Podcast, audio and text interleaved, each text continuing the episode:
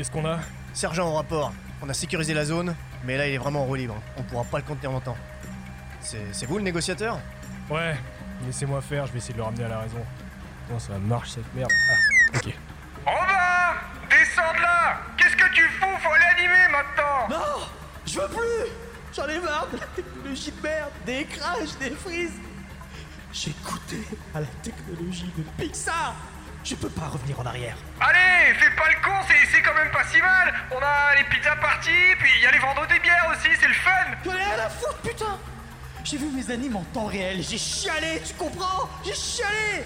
Approchez pas ou j'explose tout. Bon, ça a pas l'air de marcher votre truc là. Allez, on intervient. Go, go, go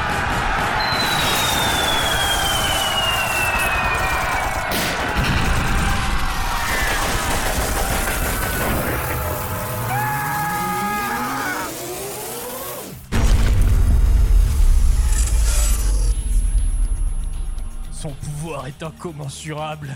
On ne peut plus l'arrêter.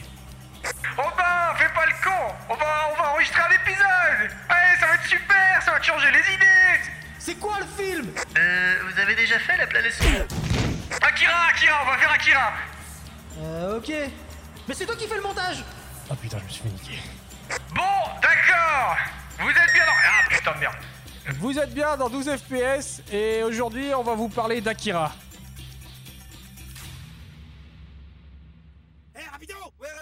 Ce rythme ça fait danser les races.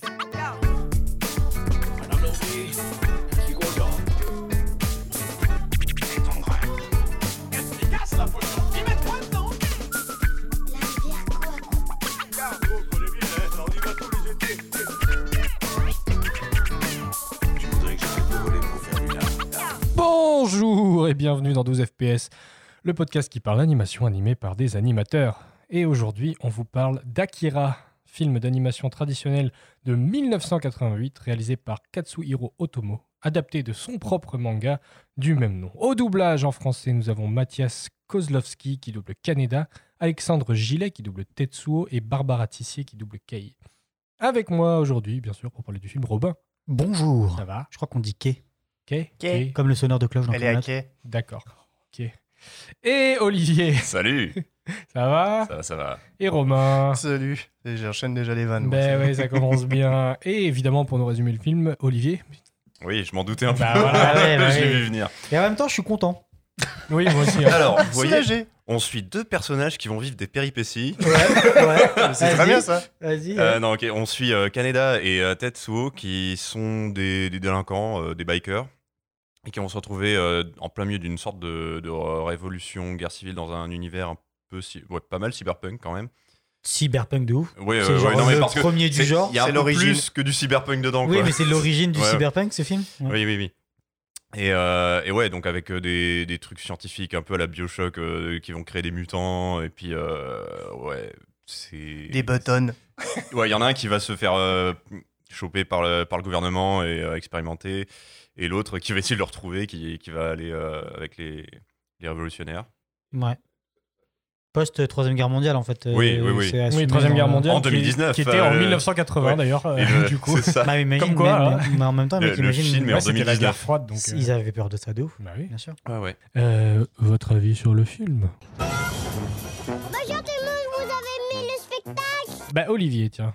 Ouais, alors euh, je vais bah, euh, sûrement vous en surprendre un peu, mais euh, j'a- j'aime beaucoup tout le visuel qu'il y a euh, et, euh, l'imagerie, mais je trouve que c'est une purge à revoir parce que je supporte pas les personnages principaux. C'est vrai. Ok, Voilà. Ah bon je comprends. je Ah non, mais. T'es méchant en fait. Non, je- Ouais, non, mais ouais, Pas gentil. oui. T'es pas gentil. Non, après, super intéressant et tout, mais euh, c'est. Voilà, je- j'ai envie de leur foutre des baffes. Ouais, je comprends, tout à fait. Ah ouais, ok. Surprenant. Romain? Bah ouais, c'est en fait moi j'adore, mais il y a cette part de euh, j'ai pas compris, mais j'adore, tu vois, cette Mhm. espèce de magie un petit peu, si je peux dire ça comme ça. Et on va y revenir après sur la, la- la genèse du film euh, par rapport au manga d'origine, mais euh, moi personnellement, oui, c'était un peu ça. Dès le début et encore aujourd'hui, c'est toujours j'adore, c'est super beau. Je Mhm. sais pourquoi avec un œil professionnel, mais oui, il y a des choses un peu, un peu Ouais, c'est ça, spécifiques, en mais ça En me. termes d'animation et de visuel, euh, la musique aussi excellente, mais euh, ouais, c'est ça. Mais je suis peut-être encore trop dans mon, le côté euh, la claque que j'ai pris à l'époque qui fait que. voilà. C'est ça. 30 ans plus tard, toujours. Ouais, je l'ai vu assez tard. hein. Au final, euh, je pense que j'étais déjà dans dans la vingtaine quand je l'ai vu la première fois. Moi, je vais pas te dire à quel âge je l'ai vu, mais bon. Bah, on sait que t'as vu Mille et une pattes et fourmis au cinéma. Ça peut Non, alors, je l'ai- une non, bonne indication. Akira, j'étais- j'ai pas pu le voir au cinéma, j'étais trop 35 petit. ans cette année, ce film, du coup. Ouais. Ça, si je, si je Bah, sais tu l'as pas compter. revu à la ressortie? Euh, non, non. Non, non, pas déconner. Non, non. Non. Robin, qu'est-ce que t'as pensé? Eh ben, je pensais être tout seul, en fait, ça va. Euh, moi, je l'avais vu quand j'avais, euh, je crois, 14-15 ans. Et j'avais trouvé ça trop bien parce que ça faisait ah, du sang, bah, l'explosion, blablabla. Mais en fait, je me, sou- je me souvenais que de ça. Je me souviens que c'était une bonne claque visuelle. Et puis en le revoyant là, euh, j'étais trop content de le revoir. Je me, et, tu sais, je m'assois sur le canapé, puis je suis, et puis t'es comme un connard, genre, oh, ça va être trop bien, ça va être trop bien. Puis les films, ils se terminent et il fait, je suis Akira. Et tu fais, j'ai pas compris. mais j'ai rien compris, je n'ai rien Non. bité de ce qui vient de se passer pendant deux heures. Et tu ne comprends rien. Pour moi, ça vient de la narration qui est vraiment aux antipodes de, de la nation, je dirais, hollywoodienne avec laquelle on a l'habitude. Comment t'introduis les personnages, les trois actes et tout le bordel. Ça manque aussi beaucoup euh, alors de dialogue explicatif. C'est pour ça que moi, mon extrait, ça va être ça, où t'as un- une bribe de début Mhm. d'explication. Ça vient du fait que, bah, en ayant lu les mangas, c'est tellement plus clair dans les, dans les mangas, mais euh, en même temps, ils ont adapté. En fait, quand c'est sorti en 88, ils venaient d'avoir ils venaient d'avoir écrit les cinq premiers tomes. Il y en a 14. Euh, 14 ou 7 Non, il y en a 7. Ils ont fait une Game of Thrones, quoi. Voilà. Ouais, en gros, c'est ça. Et en gros, euh, l'adaptation au film, c'est la première moitié du premier tome et la dernière moitié du dernier tome. Et du coup, premiers tomes, ouais. et lui, il avait déjà l'idée dans sa tête, mais du coup, c'est un compromis un peu de ce qu'il voulait montrer et pas, et pas montrer. Du coup, tu comprends rien, t'as l'impression qu'il touche des trucs, mais qui rentrent pas assez en profondeur dans les thèmes, et du coup, t'es pas, euh, t'es, pas euh, rassasié. Et en même temps, moi, je l'ai, donc, je l'ai regardé une deuxième fois parce que je n'ai rien compris. Mais je sais pas quand est-ce que je l'avais vu pour la dernière fois, mais ça doit pas. Y a, ça doit il y a pas si longtemps parce que vraiment je savais à quoi m'attendre et, c'est- et je l'ai repoussé. Le, le visionnage, Ouais. je l'ai tellement repoussé. là, je savais à quoi m'attendre. Et, et du coup, ouais, j'étais un peu perdu avec ça. euh, je sais qu'est-ce que je dois faire, euh, que je comprends pas. Donc, je l'ai re-regardé une deuxième fois, où j'ai vraiment mis plus de, temps dessus. En relisant les mangas, j'ai commencé à remplir les trous, là, euh, relier les points. C'était un relier les points en lisant le manga. Mais tu, tu ne bites rien à ce truc, en fait, quand tu regardes la première fois et tu fais. comme tu dis, c'est cool, mais j'ai pas compris pourquoi c'était cool. Et je l'ai regardé avec ma, ma compagne, c'était pareil. Elle m'a dit J'ai vraiment bien aimé, mais j'ai pas compris pourquoi.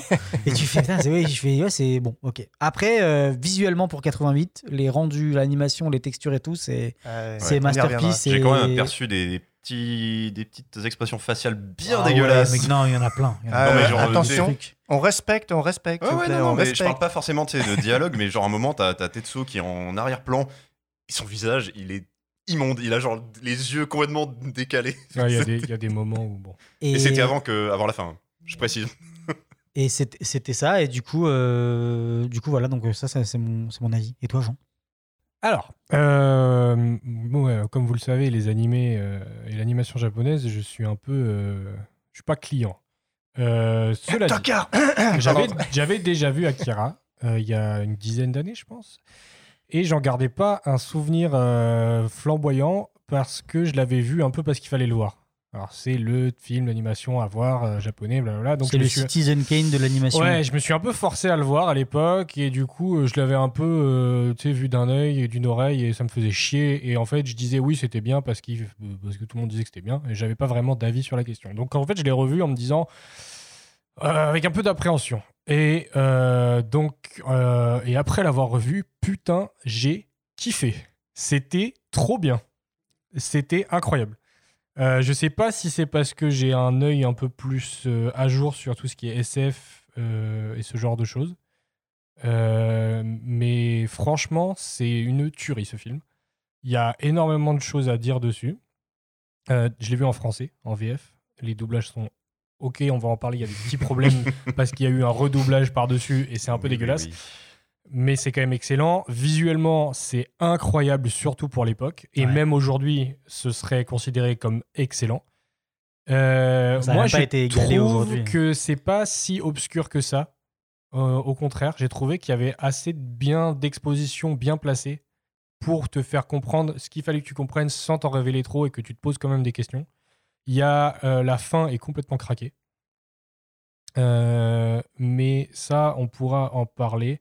Je peux en parler maintenant. En fait, la légende voudrait que ce soit Jodorowsky, donc le réalisateur euh, et dessinateur mexicain, qui ait en fait donné la fin à, à Otomo, genre complètement bourré, dans un bar. Il était déchiré et l'autre lui disait Bah, moi, j'arrive pas à finir mon film, je sais pas comment finir. Et il a, il lui a donné la fin en mode impro, complètement déchiré. Et l'autre l'a dessiné et écrit sur euh, une serviette de bar.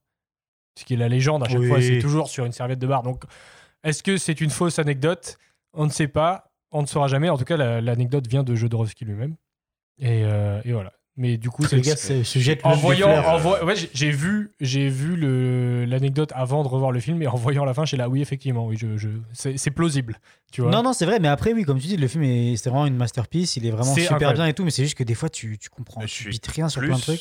D'accord avec juste- Jean, euh, je le trouve pas si obscur que ça. En Moi, je trouve que ça Il y a pas mal de choses quand même qui permettent de comprendre, même si c'est euh, des trucs, euh, des- des, des- ouais. des thématiques qui sont, ouais, voilà, super SF, euh, très très alambiquées. Ou, Mais je pense que ça euh, dépend aussi à quel point tu es ouais. familier avec certains trucs qui ont été abordés dans d'autres œuvres. Ils se sont appuyés sur plein de trucs. hein. Bien sûr, mais moi, en le revoyant une deuxième fois, j'ai compris, mais c'est juste que la première fois, quand tu arrives dedans et que tu complètement, tu sais pas à quoi t'attendre, la narration qui est complètement différente de ce que tu as l'habitude, Mm. tu sais, au bout d'un moment, tu savais plus euh, qui, qui, c'était quoi les buts des gens exactement, pourquoi et tout, donc euh, j'étais un peu euh, perdu avec ça, c'est tout, quoi. Mais, euh, Mais euh, non, mais enfin, j'ai- adoré le, le- visuellement, c'est fou. Les, les décors, Mhm. la richesse des décors. les, les VFX Oh en là 2D là là là. sont incroyables. Ouais. Ah ouais, non, non, tout Ouais. ça, on va y Ouais, les revenir. VFX sont fous. Enfin, les, les, les effets, tous les effets d'animation en 2D. C'est- L'animation, globalement, est, incro- est J'ai euh, un plan complètement débile, mais qui m'a enfin, il m'a bluffé. C'est euh, juste euh, quand il ouvre la porte qui du sas de Akira. Ah oui, Et avec juste l'ouverture, euh, non mais c'est juste euh, La lumière.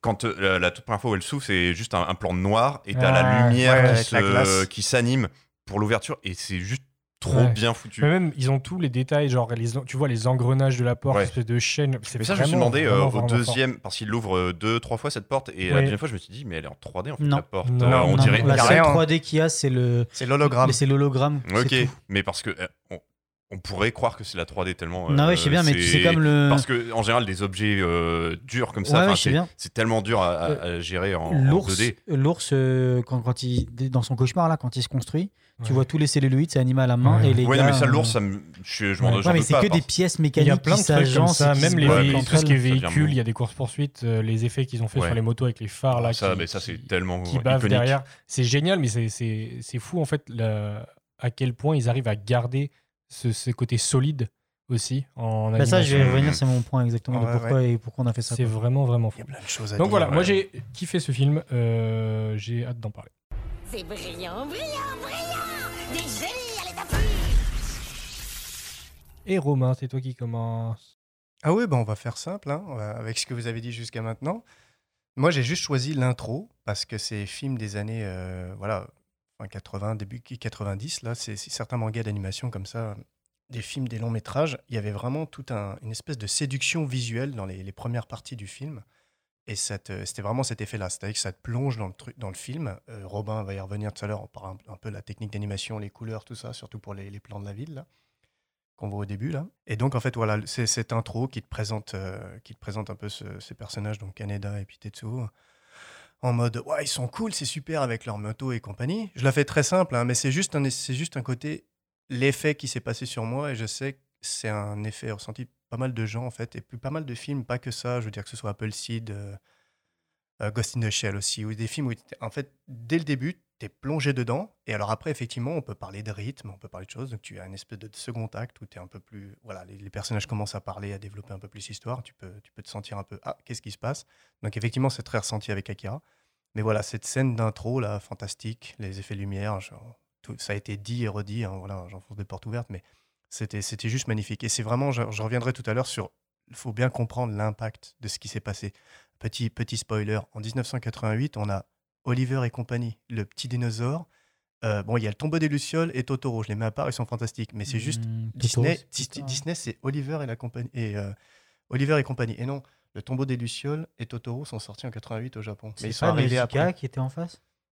Il me Mm. semble qu'il a été- beaucoup Avant, été non, comparé à Nausicaa, c'est- Nausicaa. je crois que c'est 84. Oui, mais c'est pour ça qu'il était comparé parce qu'avant, c'était le meilleur film d'animation euh, avec autant Oui. de frames. euh, Ouais, ouais. On en reparlera après. Mais à sortie égale, quand tu vois Oliver et compagnie de Disney, le petit dinosaure, le tout le respect que j'ai pour le petit dinosaure, mais t'as Akira derrière, tu fais Ah oui.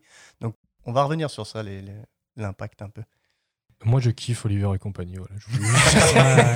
Je Comme Cars, il le défendra sur son lit de mort. C'est- je trouve qu'il y a une ambiance dans ce film vraiment chouette, mais bon. C'est vrai que je le revois en fait. Bah, c'est juste, tu New York des années 80, c'est c'est fun. Ouais. Après, là, t'as as pointé un truc du doigt intéressant, c'est que tu l'as mis en comparaison presque directe avec euh, Ghost in the Shell. Mhm. Et en fait, pour moi, c'est un peu la puissance que ont les animés comparés aux films américains d'animation. C'est vrai que je peux pas.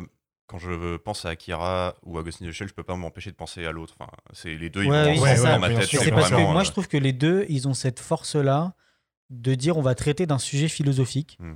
Sans forcément donner de réponse. Akira, Akira c'était le. Qu'est-ce que c'est si on donne la puissance pure et infinie à un homme? Et euh, Ghost in the Shell, c'était euh, le transhumanisme. Et en fait, c'est juste. Et, et c'est ce, truc-là où, en fait, nous, avec la culture hollywoodienne, sais, on aime bien qu'une histoire soit résolue avec une solution claire et précise. Là où je trouve qu'au Japon, ils ont cette force, et c'est pour ça que c'est un peu plus perturbant, c'est qu'en fait, ils se disent juste, non, on va juste traiter de qu'est-ce que ça pourrait donner si on donnait de la puissance pure et infinie Et à un être humain. Et ça, on te laisse réfléchir avec ça, je te donne pas de solution, c'est juste, je fais juste un film là-dessus et je, je prétends pas avoir la, Mhm. la- la solution, la réponse à cette question philosophique. Euh, pareil avec euh, Ghost in the Shell et c'est pour ça que je trouve ça, super intéressant. le- quoi. les mangas en général. Ouais, ouais, mais ils c'est ça, sont- c'est- ils ont cette Ouais, ouais, force-là c'est- de. C'est une culture. et- Ouais, ouais, ouais. Le transhumanisme, il est dans Akira aussi. hein, Bien sûr, bien sûr, Ouais, mais ouais, ouais. Ghost in the Shell, c'est vraiment beaucoup plus orienté là-dessus. Ouais. quoi. Mais donc, euh, on peut écouter ton extrait. Je pourrais la conduire. ne me fais pas rire. Va d'abord apprendre sur un tricycle.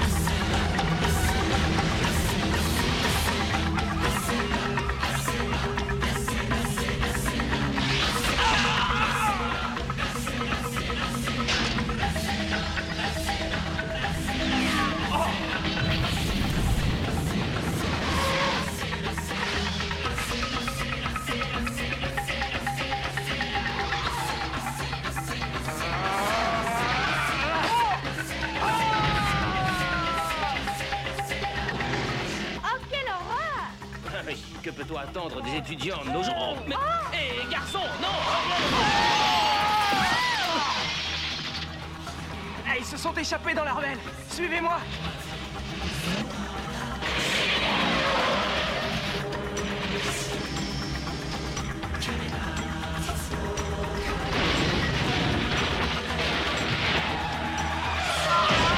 Oh, et Tetsuo, tu tiens plus sur ta bécane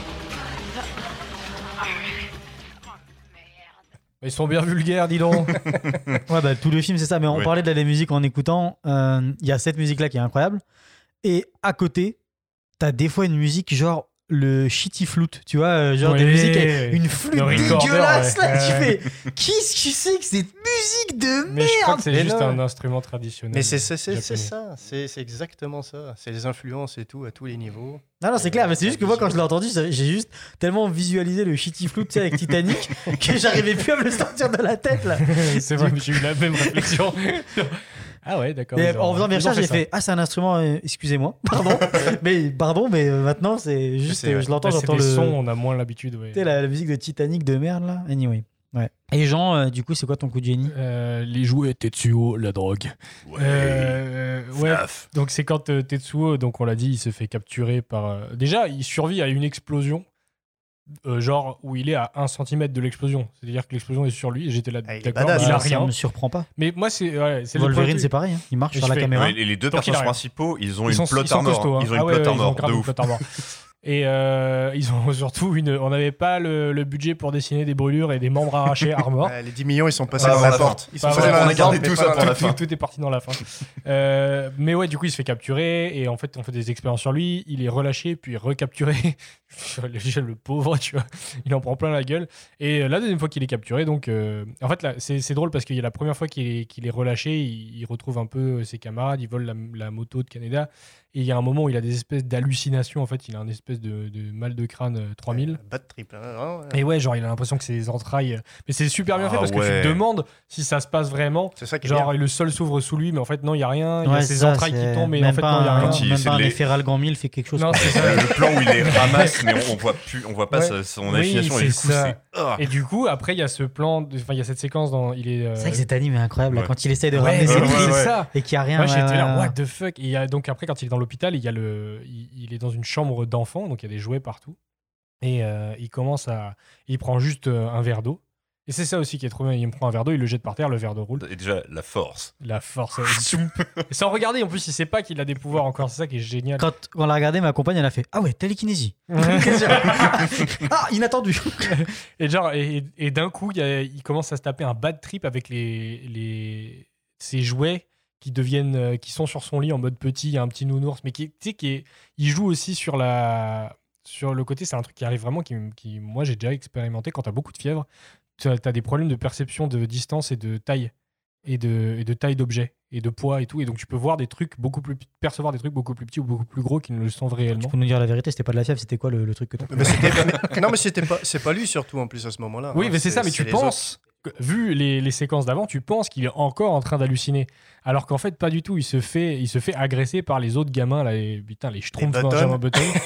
Ouais, les c'est vraiment les Les Benjamin buttons, Button. ouais. Les, les but- la Button Family, là. Les gamins vieux, là, euh, qui, sur qui on a aussi fait des expériences et qui, en fait, euh, ont aussi des super pouvoirs et qui commencent à mettre ces jouets ensemble pour faire un espèce d'immense nounours avec un bras serpent dégueulasse, l'espèce de, de, de, de train, là, de la mort, La euh, voiture. à moitié Mm. organique. Ouais, c'est ça, la voiture organique. Super creepy, là. Ici, il y en a- il y en a un troisième aussi. euh, super cool comme séquence. Très... Parce que j'ai- j'aime beaucoup ce- cette mécanique qu'on a dans les films où tu sais pas si c'est vrai ou si c'est dans sa tête. Et je trouve que c'est un truc que tu peux jouer avec. Et là, ils en jouent parfaitement parce que tu as tout qui est mis en place avant pour te faire croire que c'est dans sa tête alors que ça l'est pas. Et il y a le moment où effectivement il marche sur le, le verre qu'il a renversé genre deux minutes avant. Et en fait, euh, les gamins, ils ont, bah, c'est des gamins, ils ont peur. Ah, du sang, j'ai peur et tout. Et en fait, ça, ça brise complètement l'illusion. Et ça revient. En- on sait pas vraiment si c'est encore des gamins parce qu'on a un Ouais, flashback à la fin où on voit trop. quand ils sont vraiment gamins pour le coup. Oui, oui. C'est, pour moi, c'est genre, c'est resté un peu des enfants. Ouais, oui. Euh, mais euh, ils, ont, ouais, ils ont bizarrement vieilli en fait et bizarrement mûri. euh. Attends, mais ouais, la, la séquence est complètement folle et ça fait un peu film d'horreur. Et en fait, j'hésitais entre celle-là et un peu après, ils se battent justement et les côtés un peu plus action. Mais je trouvais que celle-là était vachement plus intéressante dans le côté, il est en train de vraiment vriller en fait. Et c'est un espèce de, de, de tournant dans sa psyché aussi à Tetsuo parce que il- clairement, à partir de là, il devient complètement. Il pète un câble en fait. Il pète un câble et c'est là où il commence à devenir ivre de pouvoir et tout. Eh ben, on peut écouter. Bonne chance pour la musique.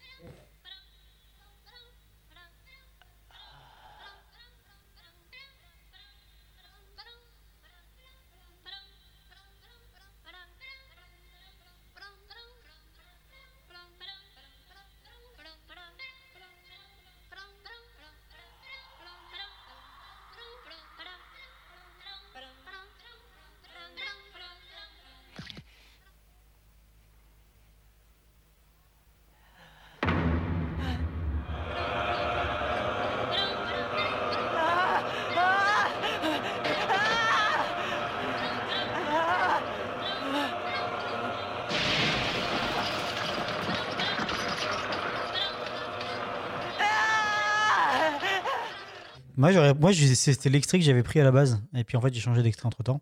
Mais euh, c'était vraiment le truc où j'ai vu ça, j'ai fait, qu'est-ce que Ouais. je suis en train de J'ai regarder failli c'est- le prendre aussi comme j'ai- extrait. Quelle angoisse, genre la transmission. c'est J'étais, j'ai fait, trop cool. je suis pas bien. Ben, je suis, moi, moi, moi, c'est moi-même, le- j'ai mal à la tête comme ouais. lui. C'est le moment où j'ai. euh, regardé dans deux soirs, le film, j'ai commencé tard. C'est le moment où j'ai fait Ok, là j'arrête. Je regarderai la suite demain. C'est bon. Ouais, Donc ouais. voilà, désolé pour les cauchemars, parce que même en audio c'est affreux. ouais, ouais, ouais. Mais euh, ouais, c'est c'est incroyable. Mais c'est dur de. Ce que je disais, c'est dur de choisir. euh, pour moi, c'était dur de choisir une séquence tellement tout est vraiment cool dans ce film. Il y en a beaucoup, beaucoup des. Ouais, mais après, il y a aussi des séquences. Il y a beaucoup de séquences qui sont pas du tout radiophoniques. C'est Oui, vraiment d'explosions, ouais. de courses poursuites. Bah, il est très visuel. de- et- Canada, Ouais. C'est quoi le truc Ouais. Eh, Enculé, Francis Philippe Philippe Philippe Ça, c'est- justement, on en parle un peu plus à mon extrait, je pense. Mais. Non, ouais, vraiment, vraiment exceptionnel euh, comme moment. Puis fait, l'animation est folle, quoi. Le, le- juste le truc du nounours, là. Hmm. Ah, tout à la main, là. Tout animé à la main, c'est incroyable. aïe, aïe, aïe, aïe. Respect, respect. Et mes hommages. Robin. Ouais. Alors moi, je, bah, du coup, j'avais voulu prendre cet extrait-là, donc on va parler exactement du même extrait. Non, euh, j'ai changé d'extrait. J'ai changé d'extrait. Pourquoi? Parce que euh, je suis, je suis- en le regardant une deuxième fois, je, je suis retombé sur la scène où il est dans la prison, euh, où Canada est dans la prison avec Kay. Et en fait, c'est une scène que si tu fais pas trop attention, tu l'écoutes, puis tu te rends pas vraiment compte qu'elle est importante. Et, tu- et en fait, elle explique c'est quoi Akira. Elle explique comment ça fonctionne.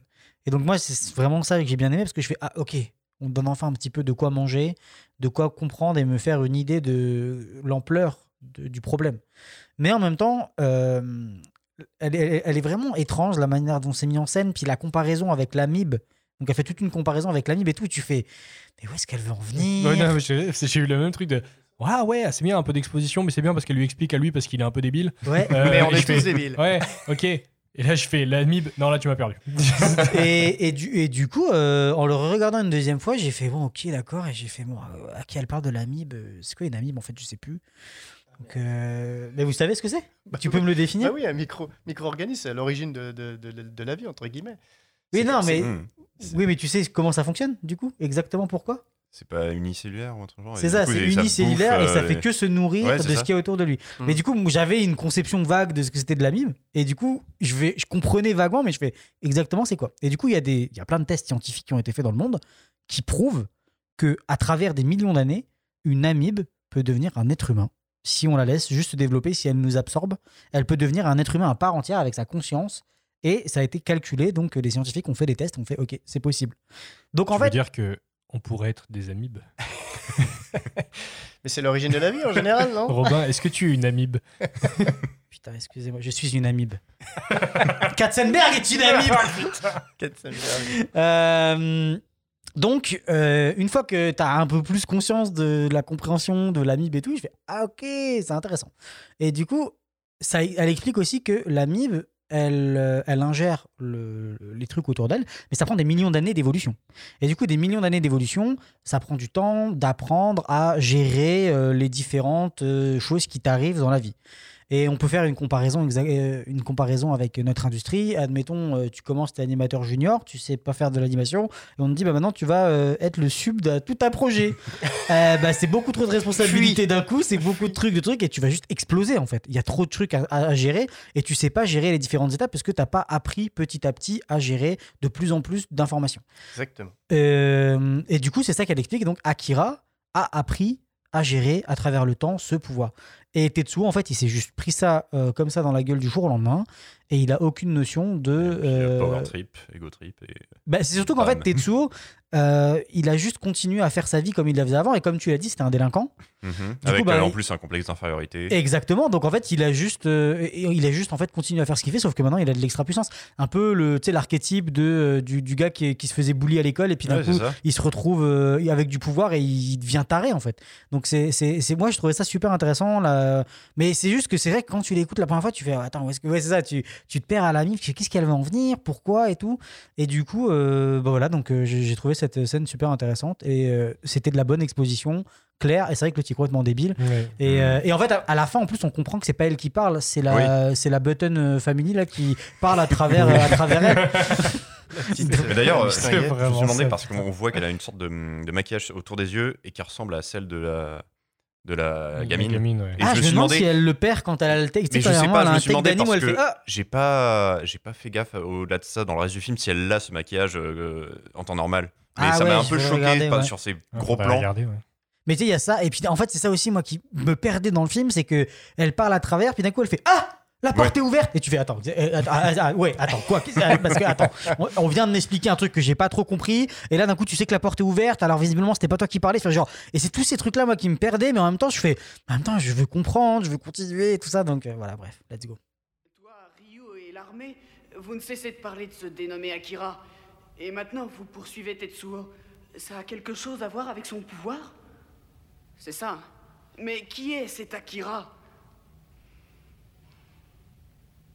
Tout ce que je sais, c'est ce que Ryu a dit. Il a dit qu'Akira avait réalisé l'énergie pure. L'énergie pure. Oui, un être humain, ça réalise un tas de choses durant sa vie. Comme des découvertes, ou des créations. Il fait des maisons, des motos, des ponts, des villes, des fusées. Mais d'où cette fantastique connaissance et cette énergie peuvent-elles venir? Bah, Après tout, on dit que l'homme descend du singe, n'est-ce pas? Et avant ça, des insectes et des poissons? Et longtemps avant, du plancton et avant d'une minuscule amibe? Qu'est-ce que tu en penses? Chaque forme vivante doit avoir sa propre énergie. bah, je. euh, euh, euh, c'est ça l'évolution. Je te parle des forces vitales qui existent peut-être même dans l'eau et dans l'atmosphère. Peut-être même dans la poussière spatiale. Si elles évoluent, elles doivent garder des souvenirs à l'intérieur. Si seulement ils pouvaient remonter, même avant le Eh, commencement. du temps. arrête Qu'est-ce qui te prend tout à coup? Tu te sens pas bien? Peut-être que tu t'es cogné la tête là-bas. Peut-être que toutes les choses de l'existence ont ce souvenir. Mais si jamais l'ordre des choses était dérangé, si lors d'une expérience, une amibe était transfusée avec le pouvoir d'un être humain. Quoi? Alors c'est ça, Akira? Les amibes ne font pas des motos et des bombes atomiques. Elles se contentent d'avaler tout ce qui se présente sur leur chemin. Tu veux dire Tetsuo? Tu veux dire qu'il a ce genre de pouvoir? Avant, il y a eu ces hommes qui ont essayé d'exploiter une telle énergie. C'était à la demande du conseil d'administration. Mais ils ont échoué et la destruction de Tokyo a été inévitable. Mais cette énergie, on ne peut pas encore la contrôler. Bon, là, il y a un changement de doubleur, mais c'est Oui, normal. oui, oui, Voilà. c'est normal. Mais par contre, il est vraiment con comme une brique, je suis désolé. Oui, euh, ah, mais les il veut juste la a. ken, il est juste en mode Hey, tu veux pas qu'on baise Ici, c'est dit là Tu es sûr que t'aimes pas cogner la Ah tête ouais, ouais, ouais, les amis, bois de ouf. ouais. Les amis, tu sais, je l'imagine en train de se. En train de, tu sais, les amis, puis t'as le, le bruit d'une, d'un bang. c'est clair, c'est trop ça. Ah ouais, ouais, ouais, trop bien, ouais, les amis, ouais. Pff, ouais, Non, mais je, trop je pense qu'il savait qu'il avait perdu tout le monde à ce moment de l'histoire. et il s'est dit bon, allez, petit principe d'identification, on va, Ouais, ça on va marche. se mettre à Non, la place ça, marche bien. ouais. Mais ouais, si t'as, le- t'as toute l'exposition du coup, mais même du début, au début, parce que moi on dit ouais, Troisième Guerre mondiale, euh, t'as la, la- la bombe au début qui explose, tu dis ah bah c'est une bombe nucléaire à Tokyo et voilà quoi. Et en fait pas du tout. C'était Akira. Qui d'ailleurs, dans le bouquin, euh, dans, la bande, dans la BD, il revient vraiment euh, Ouais. Physiquement. on, le, ça. on le voit, voit On le voit, mais ouais. D'ailleurs, dans je le bouquin, il est là pendant longtemps, il Je revient vraiment. ressemble vachement à Canada Oui, aussi. oui, oui, il Ouais, à fond, à fond, à fond. énormément, énormément. C'est oui. aussi quand je l'ai vu au début, je fais attends, mais. euh, ils se sont pas fait chier sur les Garetta Design. ouais. C'est de euh, vous allez pas aller voir Jodorowsky pour. tu peux me refaire un petit dessin de. Ah, pas mal. C'était beau, non Euh, Olivier. Ouais, alors moi, c'est vers la fin, oh, pas encore tout à fait, euh, quand euh, Kaneda, il retrouve Tetsuo après le combat à la DBZ, on va dire. Parce que J'ai appelé ça la retro-bataille. Ouais. Parce que c'est des retrouvailles et une bataille. c'est ça. Et euh, en gros, c'est juste euh, le seul moment, je trouve, dans le film où j'ai l'impression qu'ils sont vraiment un, un minimum amis. Parce qu'ils ont une, une vague discussion comme s'ils se connaissent depuis super longtemps avant que ça reparte en Kaneda Mais ils se connaissent hein, depuis super Ouais, non, mais longtemps. c'est juste que tout le reste du film, ils arrêtent pas de se gueuler euh, Un enculé, dessus. Philippe Et, et je, je trouve ça insupportable en fait. Ouais, euh, pour euh, faire, nous faire croire que c'est des amis, c'est le seul passage qui me donne cette impression. Non, mais ils ont un lien. Ils ont un lien. et, euh, Mais ils sont Ouais, tout le temps en ils train mais- c'est compliqué, Il y a quoi, ce- il y a mais ce oui. complexe d'infériorité. je sais, je sais qu'il est là, Il est mais, tout le temps en mais train de le rabaisser, c'est ça, Canada. il le rabaisse tout le Ouais, temps. euh, Canada, après, quand il- tu vois leur ça. rencontre, quand il y a les flashbacks de quand ils étaient Ouais. petits, après, là, dans- quand ils sont dans la matrice, là. Ouais, là, là c'est Mais oui, mais cool c'est intéressant aussi de voir comment la relation a évolué. et tout. c'est ça. Mais c'est juste euh, après tout, le- tout le reste du temps, euh, ah, ils se ils, ils se gueulent juste leur nom euh, à, la, gueule. quoi. C'est juste. Pour pas oublier. Ouais.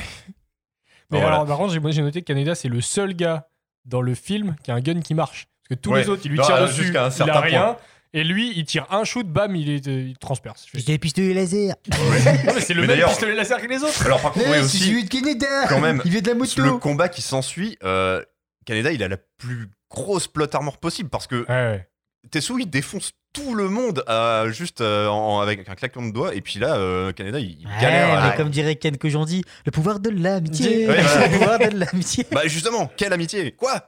Bah, là, bah, ça aussi, on pourrait revenir. Euh, il se prend un. Alors, ça aussi. Ah. Le... Ah, ça, Le c'est rayon vachement laser spatial, là. Tellement solaire. cool. Oui, missile tellement cool regarder c'est- Assassination Classroom parce qu'en fait ça vient directement de Akira en fait. Est-ce que ouais. Assassination oui, Ah, Classroom la même chose. Oui, exactement. Mais tu Ouais, euh, c'est c'est juste en mode euh, pourquoi ça lui arrache qu'un bras Genre le truc il, il est sur lui. Bah, il arrive quand même à dévier Bah, euh, tout un tas de Ouais, trucs. hein. Même les lasers, il les dévie. Oui, oui, d'accord, mais là il y a vraiment le rayon sur lui et t'as juste son bras qui fait.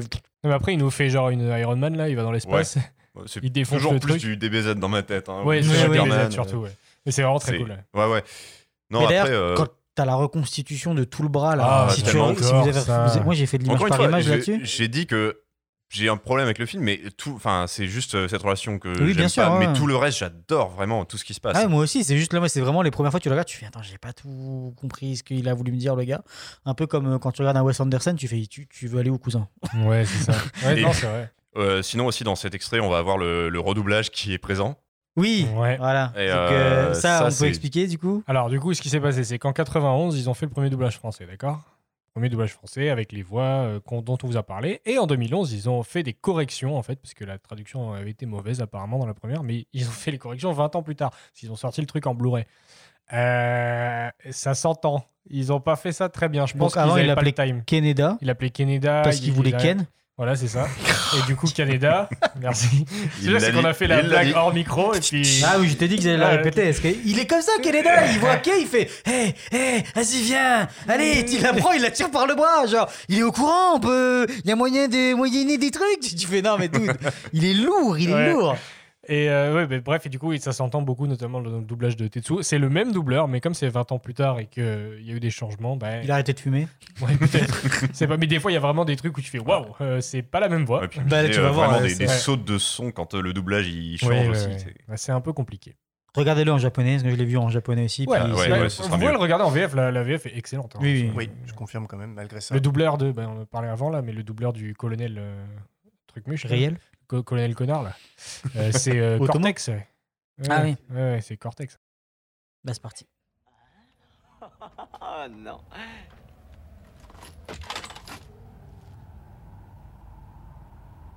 Qu'est-ce qui s'est passé? Tu parles d'un chantier? Ah, Enfin, c'est fini maintenant. Ça ne te ressemble pas de louper le spectacle. Eh ben toi, on peut dire que tu nous as foutu la trouille. On te croyait encore perdu quelque part en train d'appeler au secours. Canada. Nous ne sommes plus à l'école maintenant. Depuis que je suis tout petit, tu m'as toujours traité comme un gosse. Tu me dis toujours ce qu'il faut que je fasse. Tu m'as fait passer pour un minus aux yeux des autres. Et maintenant, tu es le roi de la montagne, hein Mais c'est des conneries Canada Bon, très bien, réglons ça une bonne fois pour toutes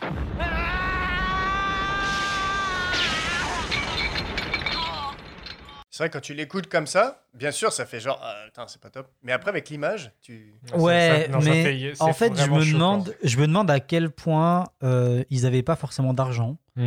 Parce que j'imagine qu'un bon ingé son euh, est capable, en pitchant les voix ou en remasterant le truc, Mais je que pense ça que s'entende surtout s'ils avaient l'argent, ils auraient eu plus de temps, ils auraient refait tout en fait. Ils auraient redoublé tout le film. Ouais, mais même, je veux Ouais, dire, là, tu vois, ils auraient de redire Canada, c'est pas si loin. Non, Et non. je pense qu'avec un petit peu de mastering, et ils ont les outils en son pour le faire, ça aurait peut-être moins dénoté. Je pense que c'était vraiment une histoire de temps et d'argent, je sais pas. J'imagine. On verra. on verra. Ouais, je sais, faut, faut- on va faire un peu plus de recherche là-dessus parce que je suis un peu curieux. On vous en reparlera peut-être. Euh, c'est le moment de la potion magique. Le jingle préféré de Romain. Alors, gros Nébulix, qu'est-ce quoi? C'est euh, c'est quoi que tu nous prépares là, copain? En parlant de doubleur. Et euh, ben, Robin, tu veux attaquer? Ouais, je vais attaquer. Alors, euh, plein de choses à dire euh, intéressantes euh, par rapport à ce film. Alors, bon, déjà, on est tous d'accord euh, mondialement pour dire que Akira, c'est une révolution dans l'animation. Surtout dans l'ouest du monde. Parce qu'en gros, euh, là, c'était vraiment aussi l'opposition de l'animation américaine par rapport à l'animation japonaise, donc de l'ouest face à l'est. Parce que les mangas, les animés à l'époque, donc en 80, c'était quasi inexistant aux États-Unis. Nous, c'est arrivé avec le Club Dorothée plus On a tard. été servi avant eux. Et, mais aux États-Unis, c'était quasiment, in- in- quasiment inexistant. Euh, les seuls trucs qu'ils avaient d'aussi créatifs, entre guillemets, euh, aux États-Unis, c'était les Star Wars, en fait. Les trucs euh, un peu science-fiction, tout ça, mais c'était pas à ce niveau-là aussi poussé philosophiquement, quoi. Euh, Akira, ça reste quand même très différent de l'animation et des animés qu'on a à ce jour, parce que je trouve que moi, ça n'a toujours pas été égalé au niveau de la qualité de ce que c'est capable de faire. Et ça a vraiment une patte particulière, on en reviendra, et il y a une raison de pourquoi. Et euh, ça se passe aussi dans les années 80. Donc Akira a pu voir le jour parce que c'était les années 80, et que les années 80, c'était l'âge d'or des animés au Japon. C'est durant cette décennie que le Japon remonte la pente économiquement après la Deuxième Guerre mondiale et les deux bombes qui se sont pris dans la gueule on va y revenir parce que le film est très étroitement lié à ça. Et donc, en fait, pour un, un petit euh, number dropping, en 1970, il y a 49 films d'animation qui sont sortis au Japon, 40 animés, 49 animés. En 80, il y en a 220. Donc ça a explosé en fait. Et en fait, cette époque, c'est l'âge d'or parce qu'en fait, tout le monde se permettait d'essayer. Et c'était des passionnés et on laissait le pouvoir aux artistes et on les laissait travailler. Et ben, quand en général tu laisses travailler les artistes, ça fait des miracles. Et c'est aussi là qu'on a commencé à coller cette image qui traîne encore sur les mangas et les animés, beaucoup moins maintenant parce que voilà, mais quand on dans les années 90, c'est très sexuel, c'est très sanguinolent, c'est très violent et c'est beaucoup d'explosions. Pour ça, quand on disait oui, euh, les japonaiseries, euh, excusez-moi du terme, mais j'ai bien entendu, mais c'était vraiment ce- cette image qui était collée. Puis on collait beaucoup ça avec Dragon Ball Z où c'était juste des ah, explosions, alors que Dragon Ball Z, c'est bien plus profond que ça. Euh, mais pour les réalisateurs et les dessinateurs, ils voulaient, et c'était un des premiers jets dans le monde à faire ça, faire en sorte que l'animation soit pas que pour les enfants. Et que ça permette de raconter des histoires beaucoup plus adultes, beaucoup plus philosophiques. Et c'est d'ailleurs, comme on l'a déjà dit, dans les mangas animés, dans les animés qu'on retrouve les meilleurs concepts philosophiques mis à l'écran euh, ever. Et même quand les Américains essaient de le faire, exemple Ghost in the Shell en, en live action, on a perdu toute la substance de ce que c'est Ghost in the Shell. Mon Dieu. D'ailleurs, Akira doit être réalisé par euh, Taika Waititi. Ouais, euh, Ouais, non, Ouais, mais non, Et. Leonardo DiCaprio. Non, non, Voilà. bah- Bah, ça fait 4 ans que c'est en projet. Je sais pas si c'est un jour non, ça tu, tu rigoles, mais ça fait surtout 10 ans que. Ah, ça fait 10 ans est Leonardo. DiCaprio, ça fait très longtemps, il est fan du, Ok. du- du manga. Mais je disais non, mais Leonardo, c'est pas grave, fais des films, fais autre chose. Euh, touche pas, touche pas à Akira. Donc, qui nous mène à Akira. Alors, euh, Akira, c'est pas moins de 7 studios qui collaborent ensemble pour réaliser le film. Euh, et en fait, ils ont donné 10 fois le budget qu'il y avait pour Nausicaa pour faire ce film. Donc, Nausicaa qui est sorti avant, mais qui était un peu la référence parce que c'était Ghibli, c'était vraiment le gros studio concurrent qui faisait une telle qualité à l'époque. Et donc, alors moi, j'ai trouvé des- que c'était euh, genre 10 millions de dollars. J'ai ouais, aussi trouvé ouais, c'est 10 ça. millions de yens, mais le yen et le dollar. Non, non, non, pas, non, non, c'est euh, 10 millions de dollars. C'est très Bref, 10 millions de donc dollars. 10 millions de dollars. 10 Donc, millions de yens, ça fait pas grand chose. donc on, Non, a non. donné, on a donné 10 millions de dollars à. De l'époque, surtout. c'est- On a donné 10 millions de dollars à Otomo. Euh, c'est Otomo, hein, oui. Euh, et carte blanche. Et Ouais, c'était ouais. genre du, jamais Ça vu. se sent, ouais. C'était du, c'était du jamais vu. Moi, ça, euh, sur plein d'aspects, ça me fait penser à du Moebius. En fait. Ah oui. Oui, Oui, mais c'est vrai, ça qui est intéressant, on va revenir sur les décors influences. et tout. Ouais. euh, C'est Ouais. exactement ça. Euh, la grosse nouveauté qu'il apporte à l'animation, c'est que c'est soit animé à deux images, soit à une image. Donc on a beaucoup de 24 images par seconde ou de 12 images par seconde. Ce qui n'était pas du tout le cas à l'époque parce que tout le monde faisait de l'animation à l'économie. Genre Dragon Ball Z, euh, des fois, tu as une image par seconde. Oui, oui, oui. et, et, euh, et- ou alors t'animais juste le personnage principal, Ghost in the Shell on le voit beaucoup, et l'autre personnage dans le background il bouge pas, c'est juste une pause, parce qu'il fallait aller vite et on n'avait pas le temps. Et lui il a, il a dit non non je veux cette qualité là et ça se voit, notamment là quand euh, le shot super emblématique quand il enlève le drap de la moto, tu vois tout le drapé Mm. en 24 images par juste seconde. euh, c'est- les, les phases de les scènes de révolte où il y a Ouais, ouais. tellement de foule. Et donc, ça se faisait jamais, tout se faisait à l'économie, et le niveau de détail de l'animation, il est incroyable. Le travail sur, les caméras pour leur donner un effet ancré dans le réel, il y a des parallaxes, il y a des déformations de focale, tout est millimétré, c'est incroyable. Il y a ce plan-là qui, à chaque fois, me, bute, c'est euh, un, un léger euh, pull-in sur euh, Tetsuo quand il est au sol, et tu vois le sol comme ça qui, qui se déforme par rapport à la caméra quand il arrive. Bah, ça, dans la vérité de la vraie vie, quand tu as une focale euh, naturelle, ben, ça se fait automatiquement. Là, il faut y penser, il faut le dessiner et il faut comprendre c'est quoi le mouvement qui se passe pour le retransmettre en 2D. Cette qualité d'animation et de détail rend le film super vivant. Tout est vivant, le monde est réel, il n'a pas l'air vide, on y croit. Même quand tu vois des plans de nuit, avec juste la ville et les buildings, tu sens la crasse, tu sens que c'est vivant, tu sens le côté post-apo, et il y a vraiment un travail là-dessus, c'est oppressant. quoi. Euh, et c'est surtout ces scènes-là qui ont surpris les gens à l'époque, de, dans ce que j'ai trouvé dans mes recherches. Les explosions, les destructions, la puissance, c'est tous les thèmes qui sont évoqués dans, Akira et qui sont tellement bien représentés, c'était du jamais vu avant. Et euh, à chaque fois que tu vois ces explosions à l'écran, et on en a juste reparlé avant, ça donne un cachet au film qui pour moi n'a jamais été re- retransmis en animation, de voir de telles explosions aussi belles, aussi, aussi détaillées et tout ça. À chaque fois, tu les vois, il y a vraiment les explosions, tu fais ça, c'est des explosions Akira. Quoi. Ouais, t'en as eu des biens dans des animés, mais des Ouais. années après. Ouais, c'est ça. Ou bien, faut, faut bien chercher. quoi. Après, il y a aussi les deux manières dont le film, euh, enfin la manière dont le film aborde la technologie, qui s'oppose directement à la manière dont aborde la technologie aux USA. Euh, par exemple, au Japon, donc l'approche de la technologie euh, à l'est du monde, euh, elle est très différente par rapport à celle de, de l'ouest.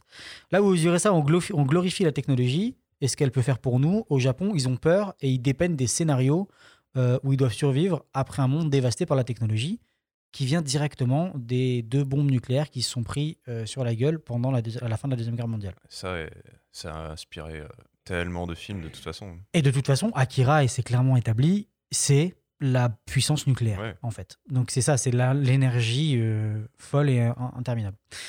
Otomo, il voulait aucun compromis sur la qualité. Spoiler, il a dû en faire. Pour les 723 scènes, il a tout storyboardé lui-même. Ces 723 scènes sont devenues 2122 plans d'animation ou encore 160 000 celluloïdes. Euh, pour faire concurrence au film américain, il a voulu voir les trucs en grand et il a décidé de tout faire sur une pellicule en 70 mm. Donc trois fois plus grand que du 35 mm. Dedans, il a rajouté des lens flares qui sont vraiment des, aberrations chromatiques dues à une caméra, euh, une, vraie, caméra, qui fait que le film il a encore un cachet. Le travail sur la lumière, il est extrêmement cinématique, cinématographique, pardon. Euh, Il y a des caméras shake qui genre c'était pas vu avant et euh, voilà les traînées de lumière dans les motos t'en parlais juste avant elles sont incroyables elles sont emblématiques du film mais ça en fait ça vient juste du fait que bah, avec une caméra tu ferais juste une longue exposition donc ça veut dire que tu laisserais ton shutter speed ouvert très longtemps pour avoir ça et à faire en vrai ça serait une tannée parce que ça veut dire que tu dois laisser ouvert mais Surtout du qu'en plus, tout là, flou euh, ça reste net le reste. c'est ça, donc Ouais, c'est juste ouais, que ouais. l'animation te permet en fait ça. de garder ces règles-là et de dire vas-y on dégage tout le reste, mais ça donne un cachet incroyable. Ouais. Beaucoup, beaucoup, beaucoup de scènes se passent de nuit, voire presque tout le film quand même. Et ça c'était vraiment une intention de la part du, du réalisateur, mais du coup c'était un travail, euh, d'après le, le chef opérateur de la lumière et des celluloïdes, il a dit c'était un, calvaire. Parce qu'en fait dès que tu mettais les celluloïdes, tout était trop lumineux. Et donc il devait aller jusqu'à superposer neuf celluloïdes les uns sur les autres pour avoir cette ambiance vraiment sombre et tout. Pas mal. Chaque plan était un, un défi en fait de, de- de- d'in- d'ingéniosité pour trouver comment rendre le truc. Et Otomo, comme je disais, aucun compromis. Il a dit non, ça c'est pas le look d'Akira, c'est pas ce que je veux, c'est pas ce que je veux voir devant mes yeux. Les colorimétristes, les gars qui ont fait la couleur, excusez-moi. euh, Coloristes? Les coloristes. les coloristes ont utilisé 327 couleurs pour les scènes de nuit. Et dans les 327, alors y a- cette valeur-là, elle change d'un- d'une source à l'autre. Ils en auraient inventé 200. 200 couleurs, dont le rouge Akira, qui est le rouge de la moto, qui s'appelle le rouge Akira maintenant. C'est juste incroyable. Il n'y avait pas Euh, plus de couleurs que ça de... Si, si, mais ça, c'est vraiment pour les scènes de nuit quand tu as les grands. Oui, les- t'en as 40 000, je crois. Ouais, il y en a Au beaucoup total, plus que ça. ouf, ouais. Ouais, ouais, c'est ça. J'avais jamais Incroyable. autant de travail comme ça. Entre parenthèses, si vous avez l'occasion d'aller voir le, le making-of de Akira, ça fait chialer. Euh, tu, ce que les gars, ils expliquent comment ils peignaient les fenêtres de nuit sur les grands buildings. Ouais. Et alors, tu les vois, en fait, tout est peint à la main. Et ils racontent et ils disent, alors pour tel plan, on devait faire un demi-millimètre. Et en fait, tu les vois en fait à la main avec une espèce de, de support en plexiglas pour poser leurs mains, qui tenait le pinceau et qui pouvait glisser sur la page. Et en fait, toute la page, elle avait une petite sorte de réglette. Comme ça, ils pouvaient bouger exactement. Et le pinceau était à chaque fois recoupé et retaillé pour que ça fasse un demi-millimètre, et après un millimètre, et après deux millimètres, pour avoir les fenêtres de plus en plus. C'est un travail d'orfèvre. Wow. C'est incroyable. Euh, les scènes de nuit, souvent, maintenant, quand on les voit au cinéma, on les tourne avec une teinte bleutée, et puis on comprend que c'est la nuit. Là où, en fait, le chef de la colo, il a dit Est-ce qu'on n'essaierait pas le vert et rouge? Et Otomo, il a dit Benko. Et, et du coup, euh, il n'avait pas l'accent du sud, mais. Eh, et, euh, et du coup, il a dit bah, Ok, vas-y, on essaye. Et c'est pour ça que c'est un look aussi euh, intéressant euh, là-dessus. Euh, et les compromis qu'il a dû faire, en fait, au bout d'un moment, Otomo, dans le making-of, il raconte ça. En fait, il trouve que la première partie du film, elle est vraiment très bien réussie. Et euh, grâce au montage. Et en fait, il trouve que euh, la deuxième partie du film, c'est un fiasco complet. C'est pour ça que c'était ma potion magique. Pardon. Et, et en fait, apparemment, il, il est juste rentré à la maison un jour, puis il a dit à sa femme, il fait, ce, ce- ce film, ça, ça va être un, un four, en fait. Parce que la deuxième partie va moins de temps. Euh, les artistes étaient en overtime tout le temps. Il y avait moins de monde. Euh, et euh, du coup, euh, quand, quand tu regardes un peu comment c'est édité, la première partie du film est beaucoup plus calme au niveau du pace et tout, et à la fin, c'est super cuté. Ce qui se faisait pas beaucoup à l'époque, qui maintenant, c'est beaucoup plus, beaucoup plus commun de voir ça, mais par exemple, il a quand même fait des, audaces de montage où quand Tetsuo il pète un câble, t'as plein de cuts super rapides et tout ça, ça se voyait pas beaucoup à l'époque. Et puis voilà, et puis en fait, ce qui a un peu aidé le film à, à augmenter sa qualité d'après lui, c'est le fait qu'il y a un remaster en stéréo 5.1 euh, pour le son. Et euh, voilà. Et la seule 3D qu'il y avait euh, là-dedans, ben, comme on a dit, c'était l'hologramme. Donc voilà. L'hologramme qui montre le, le- le pouvoir, la quantité scientifique. C'est ça, euh, ouais, Précision pour ceux qui savaient pas. Ouais, ouais. Et après, voilà, le dernier truc que j'ai rajouté qui n'est pas du tout un point, c'est que, ben, euh, au-delà de la puissance et tout ça, le film il parle quand même d'addiction à la drogue, les ingérences du gouvernement, le, transhuma- le transhumanisme et même la, na- la nature de l'existence même. Oui, puis, oui. Puis aussi euh, un mélange de tradition, euh, réflexion sur Ouais. l'humanité en général. parce que mais- il y a- c'est vrai que dans les révolutionnaires, ceux qui veulent le retour d'Akira, ils sont dans des habits euh, traditionnels traditionnel, c'est ça. japonais, euh, Donc, il y a- il y a- genre, les, les Exactement. prêtres et tout ça. T'as l'humanité en général, mais il y a vraiment une question par rapport au Japon aussi. Ils sont en Oui. pleine mutation à ce moment-là. Donc voilà, mon point. Merci. Euh, Romain, tu voulais nous parler Euh, oui, de, de l'édition. Tout à fait, je voulais vous parler, moi. de. Non, oui, je fais un petit parallèle pour. euh, là, c'est bien. euh, Robin a parlé tout le, la genèse un peu du film, tout ça, c'est vraiment intéressant. Là, je vais juste vous reparler aussi de la sortie, voilà, la sortie du film rapidement et, le, et ce qu'on disait tout à l'heure, donc la sortie du manga. Donc, euh, on va revenir à l'origine, c'est-à-dire la sortie Glénat en France, par exemple, hein, de ces 14 volumes, qui était pour maintenant les experts de manga. Un manga, ça se lit, vous savez, c'est on lit ça à l'envers, c'est en noir et blanc, format poche. Alors, Euh, Glénat l'a sorti en 14. alors Parce que- que normalement, il n'y en a pas 14. Alors Glénat, voilà, ils ont sorti 14 volumes, et en plus en couleur, avec un format plus justement BD franco-belge. Et ce qu'il faut savoir, tu, en as parlé tout à l'heure, ce qui est intéressant, c'est que nous, avec le Club Dorothée, on a été bercé là-dedans. Et justement, je fais un parallèle avec Akira, comme quoi c'était peut-être trop de pouvoir. C'est-à-dire que pour avoir vécu la période de Club Dorothée, on avait plein de dessins animés, je vais pas tous les passer en revue, hein, Dragon Ball, tout ça c'était génial, Les du Zodiac et compagnie. Mais effectivement, après, ils sont allés un peu trop loin. Alors, il y a des dérives qui sont intéressantes, c'est-à-dire la censure pour Nicky Larson, ça c'est sympa, parce que tout le monde adore Nicky Quel- Larson. Mais J'ai l'origine- compris la censure pour niquer Larson. ah, mais voilà.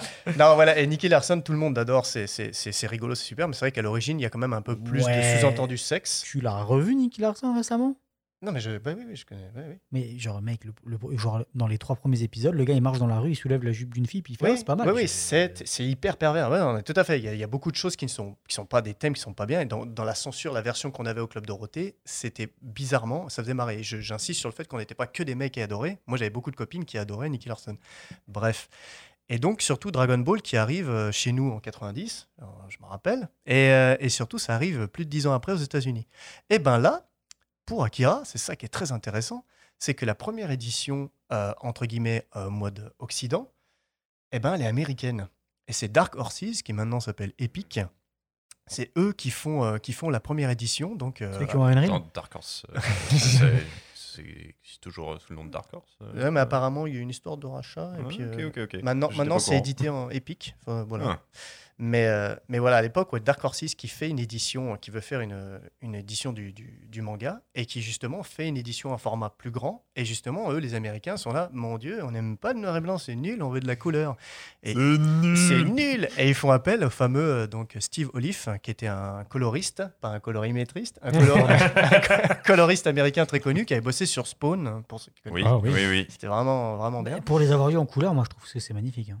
Oui, mais justement, son travail, il est super bien. Et c'est ça qui est intéressant parce qu'aujourd'hui, des puristes diraient Oh là là, mon Dieu, sacrilège, vous l'avez coloré, euh, colorisé, Ouais. pardon, c'est pas beau. Vous l'avez colorimétrisé Et en fait, voilà. Vous l'avez étalonné. Glénat, Glénat était, une, était en fait l'édition américaine refait euh, avec, euh, avec différentes couvertures. Donc, ça, c'était un petit truc. Voilà, je, on était en mode cocorico, mais pas du tout. Ils font ça, ils ont fait ça, et donc c'est c'est après ce qui s'est arrivé. Il y a eu des rééditions après, bien sûr, en format noir et blanc, puis avec le sens de lecture. Mais voilà, c'est une œuvre euh, très intéressante. Et puis, comme tu l'as dit tout à l'heure, enfin, on l'a dit tout à l'heure vite fait, ils ont fait une Game of Thrones. Effectivement, ils ont fait ces 14 volumes. Le film reprend plutôt les trois premiers volumes. Et Ah, surtout, Tu vois, il y en a 14, mais en même temps, il y en a qui disent qu'il n'y en a que 6. tu sais, il y a des volumes qui sont plus longs, mais en fait, ils ont recoupé Exact. en deux. C'est ça, en fait, qu'ils ont, ils ont recoupé. Mais surtout, ce qui est euh, intéressant, c'est ouais. ce qu'il a dit. Excuse-moi de te couper, mais c'était juste ça, dans le sens où il a fait, ils ont fait l'anime alors qu'il n'avait pas fini d'écrire l'histoire. Et en fait, c'est les retours qu'il a eu sur l'anime. C'est pour ça que certains personnages sont plus développés euh, les dans, dans le manga. en Après, fait, il y a dans- des dans personnages complètement inexistants qui sont super intéressants. Là, il y a genre cinq personnages secondaires là qui sont incroyables. Leur arc narratif La est prêtre, super. par exemple, Ouais, ouais, par la- exemple, là, ils sont complètement inexistants dans le film. En fait, pour moi, c'est parce que la manière dont je l'ai interprété, c'est que c'était euh, une autre genèse du, de comment était Akira, puisque finalement, il a fini d'écrire ça en 91 et il a commencé en 85, je crois, l'écriture. Mm, Mais ouais, euh, le film est sorti en 88, donc en fait, c'est comme s'il avait fait deux genèses différentes. En fait, c'est un peu ce qui s'est passé avec Full Metal Alchemist. Mhm. Le oui, la, la l'animé. pro- la première animée, il est sorti, elle n'avait pas fini d'écrire, Ouais, il avait c'était- pas fini d'écrire les bouquins. avait le, le manga, il devait être à la moitié euh, Ouais, d'être complété. Et puis, euh, c'est pour ça qu'ils ont ressorti Brotherhood après. ouais. ouais, Mais c'est ouais. pour- ce qui est- s'est passé un peu aussi avec, je crois, le transpersonnage, où les, les premières BD, Mm. et qu'il y a eu le film, et, et ensuite la- les dernières BD. Mais c'est parce que le film est intégré dans, en fait, le. le Ah, fait partie l'histoire, de en fait. l'histoire, Ça fait partie de l'histoire, c'est pas une adaptation de quoi. C'est genre un bout de l'histoire, c'est le film.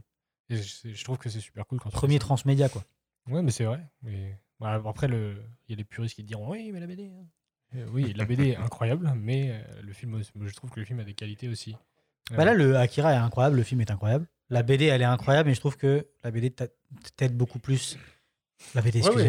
excusez-moi. Suis- ouais, c'est vraiment intéressant le truc des couleurs parce que souvent, euh, oui, les puristes, le noir et blanc, le manga, mais il y a, c'est vrai qu'il y a des, des versions de manga colorisées où c'est pas très beau en fait, où c'est, ils ont Non, rajouté de la couleur sur certaines pages et tu te dis en fait c'était pas la peine. euh. c'est vrai que de temps à autre, euh, dans les mangas, ils vont te sortir les quelques premières pages du manga en couleur. Et, euh, mais tu sens que c'est plus reste, fait pour des, des, trucs de marketing ou pour appâter un peu Ouais, le ouais, chaland. exactement. Alors que là, il y a une vraie intention Non, là, artistique. Appâter le chaland. Ben oui, c'est vrai. Parce que qu'est-ce que tu fais quand tu vas, tu vas à la Fnac? Tu vois Tu regardes les quelques tu, premières tu regardes pages. les premières pages, tu fais Ah putain, Sauf c'est que- trop beau en couleur Et Celui là- qui ne connaît pas le manga, il va ouvrir des mauvais côtés. Oui, c'est vrai. Non, mais en fait, Bah, c'est de la merde, c'est en noir et blanc, puis on comprend rien. mais par rapport à Pourquoi ça, il y a- pourquoi il y a un sens interdit Akira était une première vague par rapport à ça. C'est ça qu'il faut savoir. C'est que tu as reparlé du contexte. On ne parle pas de vague. hein. l'ani- L'animation, euh, l'animation japonaise, les japonaiseries et compagnie, où c'était, c'était vraiment spécial à voir. Nous, on adorait les dessins animés, les mangas, on les adorait. Et puis, tu entendais les adultes à la télé, tout ça, qui, qui disaient que c'était horrible, Oh, que, la, ça, de toute façon, que ouais, la jeunesse, euh, la jeunesse, c'était pas bien. euh, Pour plein de trucs. Ouais, ouais. Mais, mais surtout, le, on a eu la même avec euh, les jeux vidéo après, écoute. Bah, déjà, euh, oui, on, a voilà. tous, on a eu ça. Ouais, On mais sait le- très bien que c'est les jeux vidéo qui Maintenant, font les c'est nous les vieux cons. Et... Avec TikTok, là, euh, Metaverse, euh, qu'est-ce que c'est que cette merde Non, mais c'est surtout l'impact du, vraiment l'impact du, du manga et le film et le manga, ça a été une première vague. Et la deuxième vague, j'avais envie d'insister, c'était plutôt au début des années 2000. Et c'était euh, là, c'est Jiro Taniguchi qui, a- qui a encore apporté des, qui a appâté plus de chaland en termes euh, au niveau Europe. Ouais. Taniguchi. Mais, euh, mais c'est ça, c'est ça qui s'est passé. vers- Il y, a, il y a des étapes en fait. Donc il y a eu l'étape par rapport à l'anime. Akira, il a ce, ce- ce truc, c'est il a été le porte-étendard de l'animation japonaise à ce moment-là.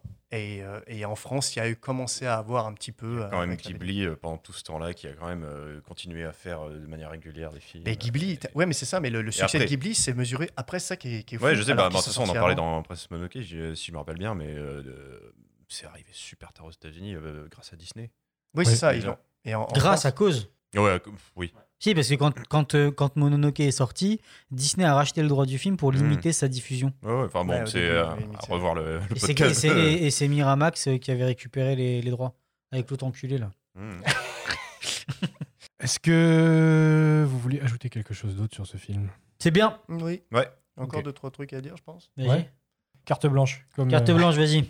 En, est- On en va boire un essa- café. en essa- en essayant de faire simple, non, vraiment, c'est. Tu, tu as dit tout à l'heure les thèmes, c'est-à-dire que faut, faut vraiment essayer, faut pas essayer de trop réfléchir, de- d'aller trop profond. C'est juste la Katsuhiro Otomo, il te donne les, il te donne les codes. Oui, euh, il a, ils ont fait le film, il n'avait pas fini d'écrire, donc déjà ça, faut, faut, faut le garder en tête. Le, tous les thèmes que tu as abordés tout à l'heure, effectivement, faut bien, faut bien se rendre compte de dans quel état était le Japon à ce moment-là, la réflexion, et c'est ce qu'il invite au niveau du film. Euh, mais vraiment, là, je vais vous répéter parce que moi, j'y étais pas à ce moment-là. Mais la sortie ciné, moi, je vais vous parler de. j'ai, un, cousin, en fait, qui est plus âgé que moi et qui l'a vu au cinéma. Et vraiment, j'avais, j'ai, toujours des frissons, en fait. Mais lui, à ce moment-là, quand le film sort, il a, il a 18 ans. Et euh, il va avec des amis, il dit euh, On sort de la salle de cinéma, on est complètement impressionné. C'est un mélange de tout. C'est mon Dieu, qu'est-ce qui vient de se passer? Mais vraiment, le mon Dieu, qu'est-ce qui vient de se passer? Ils se regardent, ils font demi-tour et ils retournent le voir. Tu vois. Tellement c'est incroyable visuellement parce qu'on n'est pas habitué à voir ça. C'est ça qu'il faut bien comprendre. C'est une anime comme ça. C'est quand tu fais le parallèle avec le petit dinosaure, la vallée des merveilles et puis Oliver euh, et compagnie. Et c'est ça le problème. Pour, pour des Européens, j'entends, hein, parce qu'effectivement, je vous l'ai dit tout à l'heure, là, il y a des films qui étaient connus, qui étaient, voilà, toute la génération Appleseed, tout ça. Donc, euh, Yoshiaki Kawajiri, tout ça, tous ces, tous ces auteurs-là qui étaient connus, qui faisaient des films d'animation euh, déjà poussés, et c'était vraiment bien. Donc, nous, on a, il y a, un côté Dorothée avec certains dessins animés, donc Dragon Ball connus en série, mais tu avais des longs métrages beaucoup plus connus, Cyber City, Appleseed, euh, voilà, Cobra, euh, tous ces trucs-là. Cobra, il y avait la série aussi, mais c'est ça, en fait, c'est hyper important. Visuellement, en termes de réflexion, le- c'était vraiment adulte, voilà, c'est ça le truc. Et l'impact, il est vraiment énorme. Moi, je l'ai vu, voilà, je l'ai vu en 91, c'était les, c'était les cassettes vidéo de Canal+. Ceux qui avaient Canal+, qui faisaient des enregistrements, en fait, des films, parce que ça sortait avant. Et moi, j'avais eu la chance de récupérer une VHS, voilà, d'Akira, mais j'ai j'ai 11 ans quand je le vois. Euh, le choc. Même si je regardais du Dorothée, je te garantis que l'Akira, tu fais... Ah, Ouais, même quand moi je l'ai vu à, dessus. à 14, euh, ouais, j'avais été euh, sur le cul, quoi. C'était incroyable, quoi. Mais je je saisissais pas l'ampleur de pourquoi. Exactement, C'est ça. c'est ça. ouais. Tu, tu- tu mets du temps. Moi, je l'ai vu, honnêtement, Akira, c'est un film que j'ai dû voir 5-6 fois, facile. Et bien sûr que c'est difficile à comprendre. Mais c'est ça, c'est une invitation à la réflexion, comme tu dis. On ne devra pas te donner les clés, on va juste te, donner des, des réflexions. Et c'est ça qu'il faut garder en tête. Et euh, Ouais, c'est comme les, les, les films, au final, les Ghibli, Miyazaki, tout Mhm. ça. Les films de. Ouais. Bon, t'as pas tout, mais ça fait réfléchir et t'as besoin de digérer après. Mais voilà, mais il y a beaucoup. il y a- il y a- il y a- on peut aller très loin sur des thèmes, mais c'est pas c'est pas le but d'aujourd'hui. C'est juste voilà, inviter les gens, essayer de essayer de voir ça et de vous remettre dans le contexte. Encore une fois, ouais, quand tu Ouais, c'est pour ça que moi, je- pour, pour moi, c'est ça l'essence d'un film. C'est t'inviter à réfléchir, à te montrer une autre façon de de- de- d'aborder un thème ou de pas, il veut, pas forcément de convaincre en te donnant une solution. C'est juste on te, voilà mon point de vue sur ce, tel sujet et tout. Et puis Mais je- et après, je vais citer aussi pour faire, pour faire euh, contre ou no sur ce que je viens de dire, le côté les gens de l'époque qui étaient contents. Je vais vous citer euh, le fameux Christophe Serrand. Euh, Mhm. Ah, vous connaissez cette personne? Oui, tout à fait. C'est Oui, très, oui. très connu qui a bossé à DreamWorks. Donc, euh, qu'on salue au passage, un monsieur très intéressant, mais je vais, je vais quand même le citer parce qu'il était venu faire une, euh, une masterclass à l'école où j'étais, à l'ESMA à l'époque, et on a parlé d'animation japonaise. Et euh, c'est- c'est- il n'a il a pas du tout dit que le film était mauvais, mais il a commencé à expliquer qu'à l'époque, il était tellement. Enfin, c'est ce- le ressenti que j'ai eu, mais c'était ça. C'est lui, il était tellement en mode Disney, c'est génial, tu vois, que l'animation japonaise bof, et il commence à décrire son expérience qui était pas bonne parce qu'il était dans une salle qui n'était pas climatisée et tout ça. Et je lui dis, mais je m'en fiche de ça en fait. C'est genre, euh, donne-moi ta, pensée sur le film. Donc il dit, ouais, c'était bien, mais bon, euh, sans plus quoi. Enfin, il a, vraiment pas été très tendre avec ça parce que pour lui, Disney c'était le, top. Et un autre professeur de storyboard qui disait, ah, c'est nul. Et on le regarde comme ça avec des élèves, on lui dit, Euh, ouais, développe. Il fait, non, mais euh, à ce niveau de production, de manquer des celluloïdes, c'est n'importe quoi. On dit, manquer des celluloïdes Il fait, ouais, ouais, il y a un personnage qui disparaît. Où ça? Et effectivement, à la scène du stadium à la fin, on voit la foule, en fait, les fanatiques qui se rapprochent du stade, et tu as un personnage qui disparaît sur une frame. tu vois, c'est- enfin, il disparaît complètement. Ça, ça arrive à n'importe quel. Exactement, Euh, exactement. Ça arrive dans Jurassic Park. Hein. Ça arrive dans Jurassic Park. là. Lui, le dinosaure il disparaît, cousin. Là, c'est une frame. Là, il disparaît sur une frame. Là, le personnage disparaît complètement, mais il est tellement. C'est un petit personnage d'une foule au premier plan en bas où ton œil, ton axe regard est Ah, pas si du tout vous là-dessus. si vous saviez tout ce qui passe, le pipeline dans oui. les films d'animation, euh, Mais ça oui. c'est minime. hein. Mais tu vois, ce que je veux dire, c'est j'invite à la critique dans le sens où c'était tellement décevant d'entendre un professionnel d'animation C'était de la jalousie. qui Oui, te sort un truc un comme ça, tu fais mon Dieu. Et j'en reviens aussi très rapidement aussi sur le fait que Lucas et Spielberg on se sont dit ah c'est bien, mais non on va pas le on va pas le sortir aux États-Unis, ça sert à rien. Hmm. Ils ont dit non. Et c'est vraiment. Bah, en c'est- 88, ils avaient d'autres euh, chats à foutre. Ah, il y avait il y avait un côté politique aussi, Oui, je pense. sûr, ouais. Mais euh, donc il y a- c'est ça qui est intéressant et surtout très rapidement pour finir, c'est l'influence à tous les niveaux. C'est-à-dire que Akira prend des influences qu'il a du cinéma hollywoodien. Donc on fait la référence avec Blade Runner pour les plans dans la ville, les motos à la fin qui ressemblent vraiment au jet du retour du retour de, du retour du Jedi. Donc ça c'est vraiment euh, c'est vraiment intéressant. Ouais. Mais à la fois eux-mêmes, après Spielberg, quand il remet la moto d'Akira dans Ready Player One, toutes ces choses-là, et c'est ça qui est vachement bien. Et c'est ça que surtout, faut pas oublier. C'est pas de ils ont fait avant ou quoi ou qu'est-ce. Les Japonais ont toujours eu beaucoup de respect pour la, la culture occidentale. Et en fait, avec l'histoire, c'est l'inverse se produit et c'est un mélange de tout ça. C'est ça qui est Ouais. génial. Donc c'est un peu un côté peace, love, hein, tout le monde. On a nos inspirations, on aime bien nos trucs, mais euh, voilà. On est- La moto Dakar, elle s'est même retrouvée dans Cyberpunk 2077. Exactement. ouais. Il y a Ouais, le même modèle. Logique. hein. Ouais, ouais, Ouais, elle a été un peu utilisée partout. hein. moi, je l'ai vu, j'ai fait, bah, c'est, j'achète. C'est ma moto maintenant. Elle a un double ABS. WS, putain, j'ai est-ce que t'as surtout- pensé à toi. les- Surtout, Putain, WS, surtout contrôle elle, fait des marches arrière. Bah Est-ce ouais. que Ouais. est-ce que t'as pu la conduire direct ou t'es dû passer par le tricycle? Ah non, alors moi j'ai pu la conduire direct. Par contre- Tuto tricycle. Ah, Par contre, si vous avez joué à Cyberpunk, vous savez que c'est pas Ah ouais, facile la ouais. conduite dans ce jeu, donc euh, ouais. Euh, je sais plus ce que je voulais dire. Voilà. C'est pas, je Ah, voulais dire un truc et j'ai complètement oublié. Oui, ça, va, on va conclure. Super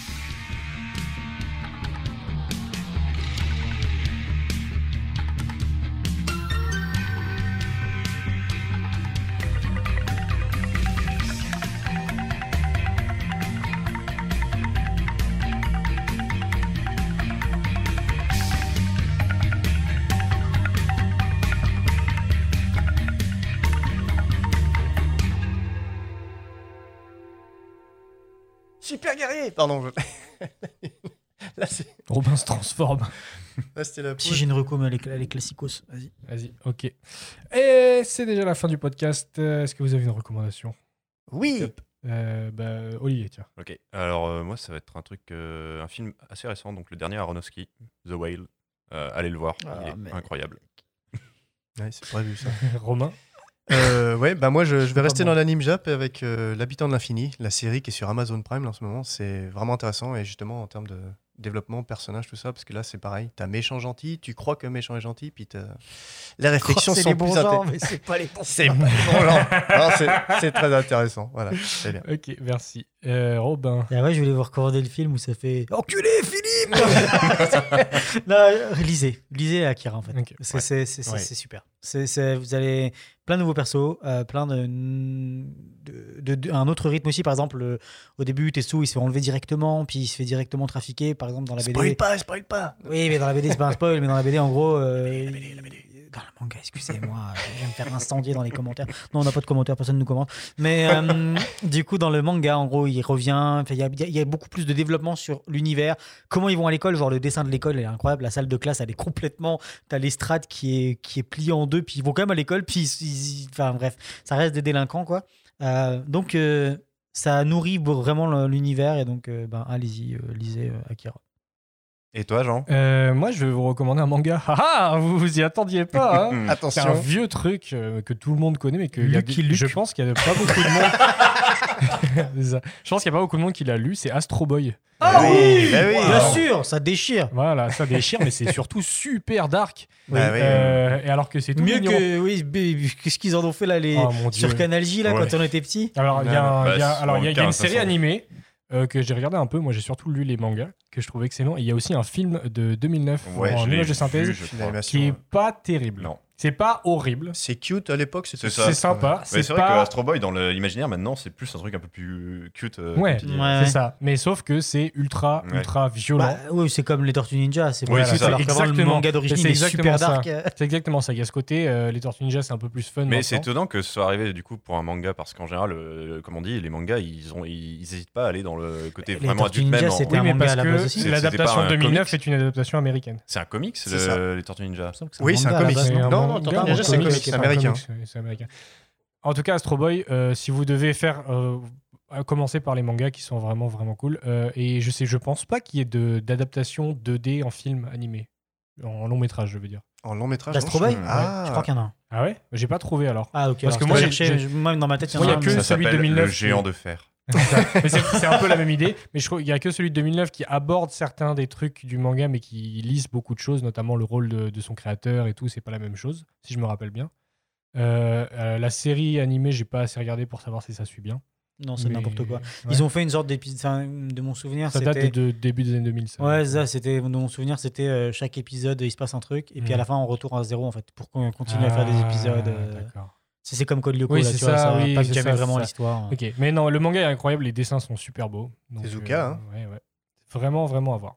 Dans un futur pas tout à fait proche, on vous parlera des Simpsons, on vous donnera des nouvelles de ça quand on pourra l'enregistrer. Et en tout cas, merci de nous avoir écoutés. Et n'oubliez pas, allez voir des films D'animation. Bye.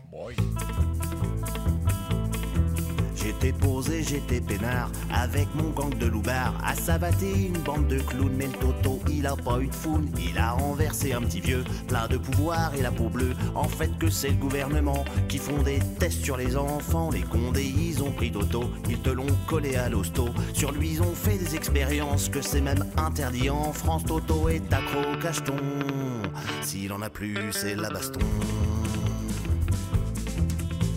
Satellite laser, y a sa paluche qui vole en l'air. Ça a viré coton, il a gonflé comme un ballon. La morale de cette pauvre histoire, c'est quand t'as une vie de kosovar, faut pas trop se prendre pour un loupard ou ton pote finit en tartare. Quand à la fin d'un animé, t'es transformé en gros bébé, faut accepter de perdre son pote dans une explosion qui dépote. Faut accepter de perdre son pote dans une explosion qui dépote.